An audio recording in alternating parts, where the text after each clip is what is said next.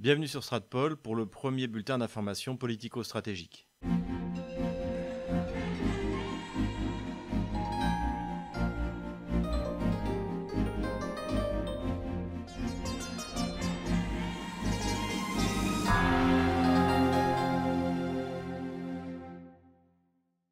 Bienvenue donc dans ce nouveau format, ce, format test qui vise à mettre en place une vidéo qui sera plus régulière, hebdomadaire, voire euh, bi-hebdomadaire si le, format euh, plaît aux auditeurs. Donc n'hésitez pas à mettre un pouce bleu si cela vous plaît, faites des commentaires et posez vos questions puisque c'est ça aussi le but de, ce programme, c'est de répondre aux questions euh, des auditeurs. Je continuerai bien sûr à faire des vidéos de fond sur des sujets qui touchent essentiellement les relations internationales, surtout au travers du prisme russe, et également sur les travaux que je mène actuellement sur l'histoire de la gauche française. Donc vous aviez déjà pu voir la gauche française et la guerre. La prochaine vidéo sera consacrée à la gauche française et l'Afrique. L'idée de ce bulletin d'information donc politico-stratégique est de réaborder rapidement les sujets que j'ai déjà traités en profondeur, mais de les réactualiser en fonction des événements qui se sont produits eh bien, depuis la sortie de ces vidéos. Au sommaire donc aujourd'hui, eh bien, nous aurons l'Arménie, l'affaire Navalny, la situation à Khabarovsk et les élections américaines, la Biélorussie et enfin quelques mots sur le coronavirus en Russie. Comme nos auditeurs ont sans doute pu le constater dans la presse française, la guerre entre le Nagorno-Karabakh arménien et l'Azerbaïdjan a pris fin à la mi-novembre. Et depuis, nous avons euh, la mise en place de soldats de la paix russes, qui pour l'instant ne sont pas encore euh, sous mandat internationaux. Peut-être le deviendront-ils. Nous rappelons que pour cela, eh bien, il faut une décision du Conseil de sécurité de l'ONU. Première considération, eh l'Arménie a perdu la guerre. On se souvient que dans notre vidéo, nous avions expliqué qu'il était essentiel pour euh, l'armée azérie de prendre les, une ou deux grandes villes euh, du Nagorno-Karabakh, et c'est ce qui a été fait, notamment la ville de Fizouli et dernièrement la ville de Choucha, qui est une euh, ville très symbolique pour, pour les Azéris. Les raisons de la défaite de l'Arménie eh sont, multiples. La première raison, nous l'avions déjà abordée dans notre précédente vidéo, eh c'est la désorganisation de sa défense par les changements multiples qui ont été faits par Pachinian. La deuxième raison, qui est sans doute la conséquence de la première, c'est que la défense a été mal organisée, il n'y avait pas de défense dans la profondeur. Dès que la première ligne de défense au sud a été percée, finalement le reste s'est écroulé très rapidement. La troisième raison, toujours liée justement à cette désorganisation, c'est que les services secrets arméniens n'ont pas fait leur travail, ne se sont pas rendus compte du danger euh, que représentaient les drones, qui ont joué un rôle euh, extrêmement important au début du, conflit, et donc n'étaient pas équipés pour lutter contre cette, euh, contre cette menace. Petit à petit, avec l'aide des Russes, puisque, comme l'a souligné l'ancien chef d'état-major de l'armée arménienne, eh bien, les Russes en fait ont énormément aidé notamment par l'envoi euh, successif de plusieurs avions Ilyushin. Donc ils ont aidé l'Arménie qui après a pu aider le Nagorno-Karabakh. Et eh bien vraisemblablement, ce sont les systèmes de guerre électronique qui ont permis euh, à l'Arménie de diminuer de manière sensible l'impact des drones. Cela dit, le mal était fait et euh, l'Arménie a perdu énormément de, matériel. L'Arménie a reconnu officiellement la perte de 2400 hommes. Et du côté azéri, en revanche, on, ne sait rien. Et les pertes sont sans doute extrêmement importantes. Les soldats arméniens se sont battus aussi courageusement qu'ils en ont l'habitude, mais cela n'a pas suffi. D'ailleurs, je vous renvoie à l'article de Philippe Migaud sur Russia Today France où il explique effectivement avec tout le courage et la vertu qu'on veut, eh bien, comme disait le général de Gaulle, euh, le feu, le feu l'emporte quoi qu'il arrive. Et là, en fait, le Nagorno-Karabakh soutenu par l'Arménie s'est trouvé face à une coalition euh, turco-azérie et même israélienne, puisque euh, l'aide militaire israélienne a été décisive dans la victoire des armées azéries.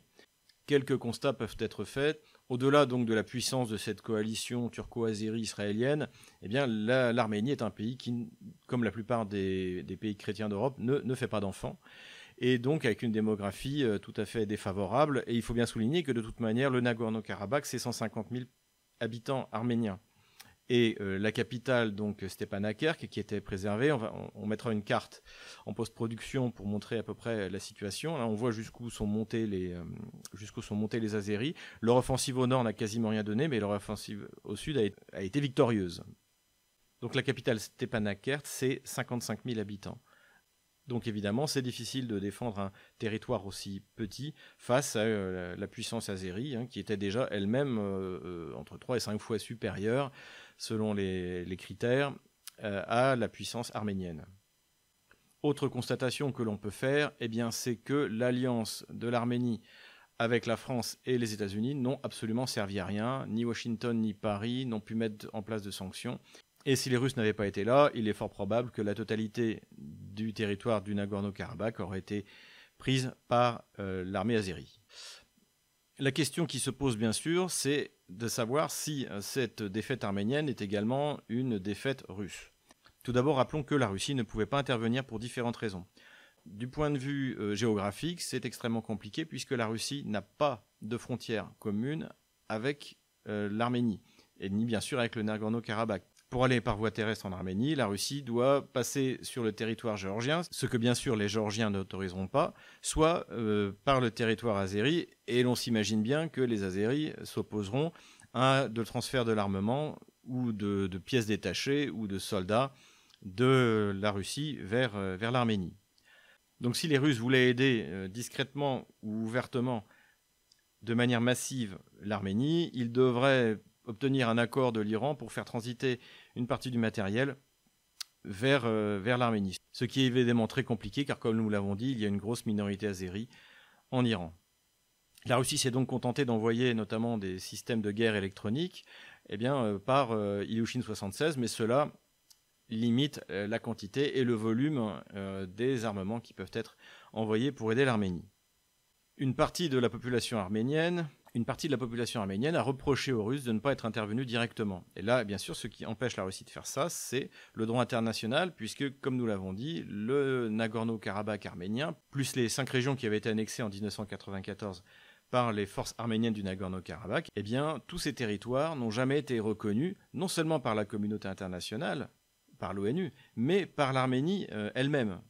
Donc les premiers responsables, en fait, si vraiment l'Arménie voulait euh, protéger à tout prix le Nagorno-Karabakh, la première chose qu'il fallait faire, c'était reconnaître euh, l'indépendance du Nagorno-Karabakh et euh, pourquoi pas son irrédentisme et le rattacher à l'Arménie. Donc ça n'a pas été fait. Donc faire un procès à la Russie de ne pas être intervenu dans le Nagorno-Karabakh alors que l'Arménie elle-même n'a pas reconnu l'indépendance ou l'irrédentisme du Nagorno-Karabakh, c'est absolument absurde. Ce qui est clair, c'est que la Russie, en intervenant et en obtenant cet accord de paix entre l'Azerbaïdjan et l'Arménie a sauvé euh, le Nagorno-Karabakh, en tout cas les territoires qui sont encore contrôlés, et, comme nous l'avons dit, Stepanakert, la capitale où vivent 55 000 euh, Arméniens. Alors, c'est certain que la, situation est très triste pour les territoires où beaucoup d'Arméniens ont dû fuir pour ne plus jamais revenir. Certains ont d'ailleurs brûlé leur maison. Mais en tout cas, à Stepanakert, on observe le retour d'une partie des gens qui avaient fui vers l'Arménie au moment de la guerre, au moment du début de la guerre, et d'autant plus que le corridor de la Chine, donc qui relie l'Arménie au Nagorno-Karabakh, est bien garanti par les forces de la paix russes. Donc les, Russes ont déployé euh, à peu près 2000 hommes et euh, en train de se mettre en place donc comme force d'interposition. Contrairement à ce que l'avait dit la Turquie, la Turquie ne fera pas partie de ces forces d'interposition, mais euh, sera membre hein, d'un centre d'observation du cessez-le-feu. Voilà, donc rien de. Ce sont les Russes qui finalement seront les seules forces d'interposition entre les Azéris et les Arméniens. Et là, on a commencé à entendre de grandes théories géopolitiques sur euh, l'existence désormais d'un couloir turc qui irait de la mer Caspienne à la mer Noire. Et donc qui ne serait qu'un premier pas vers une reconquête de l'Empire ottoman par euh, Recep Erdogan. Donc tout ça, bien sûr, n'a aucun sens. Tout d'abord, nous l'avons dit, le couloir euh, pour la Turquie entre la Caspienne et la mer Noire existe déjà. Il passe par la Géorgie, qui est un allié des Turcs euh, et, des Azéris. Et encore une fois, cela est caractérisé par un, pipeline. De la même manière, l'approvisionnement potentiel en hydrocarbures, gaz ou pétrole provenant d'Azerbaïdjan, et en l'état, l'Azerbaïdjan n'a pas les moyens de fournir plus que ce qu'elle fournit euh, euh, actuellement. évidemment, pour Erdogan, c'est une, victoire symbolique pour le Aliyev, le président azerbaïdjanais aussi, mais finalement, la, réalité économique est ce qu'elle est. La Turquie est dans une très mauvaise position économique. L'Azerbaïdjan, c'est pareil. On ne connaît pas encore les pertes, encore une fois, mais ça risque d'être, euh, quelque chose de, tout à fait important. Et de toute manière, ces grandes prospectives euh, d'expansion territoriale, comme on a pu en voir euh, au 19e siècle et au 20e siècle, sont totalement absurdes aujourd'hui. Ce qui vaudra d'ailleurs une, vidéo Stratpol sur ce thème, puisqu'il y a deux pays aujourd'hui qui ont des prétentions euh, d'expansion de leur espace vital au nom de principes totalement, totalement obsolètes. Eh bien, c'est la Pologne avec l'Intermarium, ou encore avec, ou la Turquie avec son espèce de néo-ottomanisme qui ne peut lui amener que de, la pauvreté, de la faiblesse et l'empêcher de se développer en interne, exactement comme la colonisation française a empêché la France de développer son génie euh, particulier. Donc voilà, euh, c'est une victoire, on ne peut pas dire une victoire totale euh, de, la Russie, mais en tout cas, le fait est qu'elle a désormais des troupes en territoire azéri. Et même dans la presse occidentale fondamentalement hostile à la Russie, la Russie est tout de même présentée comme un faiseur de paix, en tout cas dans le cadre du Nagorno-Karabakh. Autre sujet, l'affaire Navalny. Donc ça également, nous en avions parlé dans une de nos vidéos. Donc Alexei Navalny est toujours en Allemagne euh, après avoir fait un malaise dans un avion sur une ligne intérieure russe. Et les Occidentaux continuent à soutenir la thèse absurde d'un empoisonnement au Novichok. La question qui se pose en fait en Russie et de manière générale est de savoir si cette fable a été achetée par les Russes et si l'image d'Alexei Navalny en a bénéficié auprès de la population russe. Alors la réponse est non. Effectivement, Alexei Navalny est un peu plus connu qu'il ne l'était avant en Russie, mais de manière extrêmement défavorable. Il est considéré comme un traître, d'autant plus que cette opération a été suivie par des sanctions, même symboliques, germano-françaises. Donc Alexei Navalny, qui déjà n'avait pas bonne réputation, eh bien, a vu encore sa cote euh, baisser, puisque, euh, et je me réfère là donc, euh, au centre L'Evada, donc, qui est un institut de sondage gauchiste, hein, occidentalo-gauchiste, sa cote de popularité était de 4 euh, lorsqu'il a démarré l'affaire et est tombée à 3 désormais. On ne voit pas comment Alexei Navalny pourrait survivre politiquement à cette histoire, dans la mesure où euh, eh bien, cela s'ajoute à ses problèmes financiers, aux problèmes financiers de, de sa structure politique, ce qui confirme d'ailleurs que les deux théories euh, du complot eh qui avait été émis, c'est-à-dire soit un complot, euh, les Russes aient essayé d'empoisonner Navalny, soit la CIA ou toute autre officine aurait essayé d'empoisonner Navalny. Tout cela est faux puisque les, Occidentaux eh bien, ont perdu leur, leur, actif, leur asset, pour faire un anglicisme, qu'ils avaient en Russie en la personne d'Alexei Navalny, dans lesquels ils avaient investi énormément d'argent et depuis longtemps. Donc tout ça est un échec complet. Euh, Alexei Navalny ne se remettra sans doute pas politiquement de, cet échec. Et la question est de savoir euh, qui, euh, qui, pourrait lui succéder comme, on va dire, agent d'influence gauchiste, occidentalo-gauchiste en Russie. Il y a un tabloïd allemand qui a parlé de sa femme, mais bon, tout ça, tout ça paraît peu probable. De toute manière, en tout cas, la structure elle-même de Navalny est vérolée par des dettes, par des procès perdus, par des fermetures administratives, etc., etc. Non seulement à Moscou, mais dans le reste de la Russie. Autre échec dont nous avions déjà parlé dans notre vidéo, eh c'est à Khabarovsk. Le gouverneur, qui selon toute vraisemblance est donc un mafieux, eh a été arrêté et il ne sortira sans doute pas de prison avant de nombreuses années.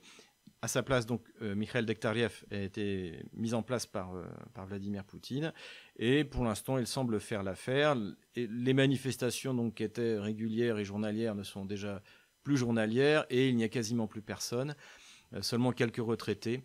Le seul qui est encore actif sur place, c'est le représentant d'Alexei Navalny. Alexei Vorsin a un profil qui correspond tout à fait ou cette espèce d'international gauchiste que l'on voit à la fois à la mairie de Paris ou euh, autour d'Alexei Navalny en Russie ou dans les différents pays où euh, eh les, atlantistes essaient de maintenir leur influence ou de renverser les gouvernements qui ne leur plaisent pas.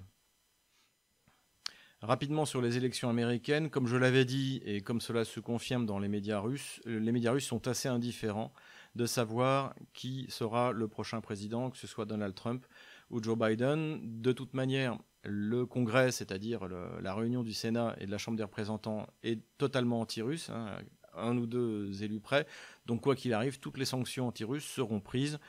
Euh, a une très large majorité, ce qui fait que ce soit Donald Trump ou euh, Joe Biden, eh bien, euh, il, sera obligé, de, les signer. Donc, une victoire de Donald Trump aurait plus de conséquences sur la vie politique en Occident, puisque ce serait un coup porté eh bien, à cette espèce d'international gauchiste, atlantiste, qui pèse d'un poids énorme dans la vie politique de tous les pays. et D'ailleurs, on peut tout à fait comparer le coup d'État qui était mis en place pour faire battre Donald Trump à celui qui avait été mis en place par les socialistes français en créant justement un parquet socialiste financier pour faire tomber le principal opposant à la gauche française qui était à l'époque François Fillon.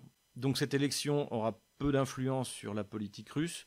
Elle aura en revanche euh, des conséquences euh, mondiales, puisque la relation avec la Chine, la relation avec l'Europe occidentale s'en ressentira évidemment. Pour finir à ce sujet sur une note d'humour, ajoutons que Alexei Navalny a félicité Joe Biden pour sa victoire euh, et pour le système électoral américain qui est, qui est un modèle d'honnêteté, bien entendu. Donc tout ça, évidemment, contribue à le discréditer encore davantage vis-à-vis vis-à-vis des Russes. Et en tout cas, ce qui est clair, c'est que le modèle de démocratie américain ne fait désormais plus envie à personne en Russie. Quelques mots sur euh, la Biélorussie. Comme nous l'avions annoncé dans notre vidéo à l'époque, eh bien, Loukachenko est toujours en place. Les manifestations ont quasiment disparu. L'échec de Svetlana Tikhanovskaya est total. L'échec de la politique néo-impériale euh, lituano-polonaise est avéré. Des sanctions ont été prises contre la Biélorussie, contre Loukachenko et des fonctionnaires biélorusses qui n'auront absolument aucune influence. La question qui se pose aujourd'hui, c'est euh, que se passera-t-il euh, à l'avenir? Eh bien, Loukachenko a dit qu'il était prêt à partir, que ce, le peuple, ce sera au peuple de décider. Il a dit que son fils ne serait pas son successeur. en gros, on sent tout de même que eh bien, son, ce mandat-là sera le dernier et ce que l'on peut souhaiter et ce qui est probable, c'est que la Biélorussie va rentrer d'une manière ou d'une autre, euh, de manière plus, euh, plus proche, euh, dans l'ère d'influence russe, sans doute par un renforcement de l'union douanière, par l'adoption d'une monnaie unique donc qui serait le rouble, et de toute manière, encore une fois, comme nous l'avions expliqué, une imbrication des, des deux économies. La question qui se pose est de savoir à quel rythme cela va se faire et comment cela sera-t-il pris par euh, la population biélorusse, notamment la population qui est plus à l'ouest, plus proche de, la Pologne? Euh, C'est effectivement la question, puisque de tels changements ne peuvent se faire, bien sûr, qu'avec l'assentiment euh, réel d'une large majorité de la population. En tout état de cause, eh bien, si cela se produit, ça veut dire que Vladimir Poutine a repris le grand projet de réunion des anciens peuples de, la Rousse de Kiev, donc euh, voilà déjà pour les, euh, les Russes blancs, les grands Russiens. Il manque encore eh bien, les, petits Russiens ukrainiens, mais là aussi, on en reparlera dans une autre vidéo quand euh, toutes les élections ukrainiennes auront été décortiquées, les, élections régionales, eh bien, il semble que là aussi, il y ait une volonté d'une partie des petits Russiens de se rapprocher de la Russie. Avant de conclure, dernier thème que je voulais aborder était celui du coronavirus. Donc comme je l'avais déjà dit, je ne referai pas d'autres vidéos sur le coronavirus avant que les chiffres de la mortalité, non seulement en Russie, mais dans le monde, soient tombés. Donc euh, pour 2020, je pense qu'il faudra attendre au début du mois de février 2021 euh, pour les avoir.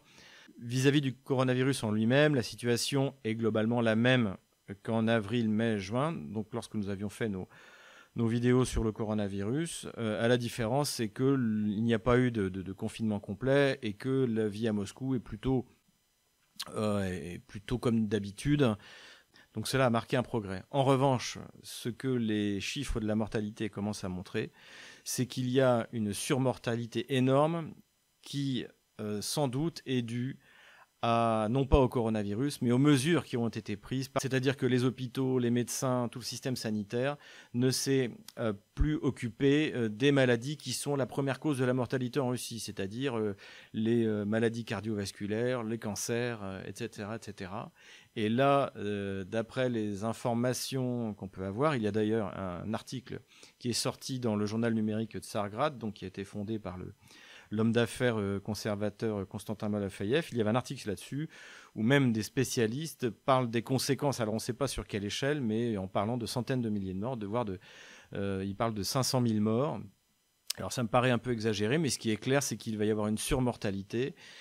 On peut donc s'attendre à une crise au début de l'année prochaine, en janvier-février, lorsque les chiffres de la, de la mortalité définitive vont tomber. Et où l'on s'apercevra eh bien, que les mesures contre le coronavirus ont fait largement plus de morts que le coronavirus lui-même.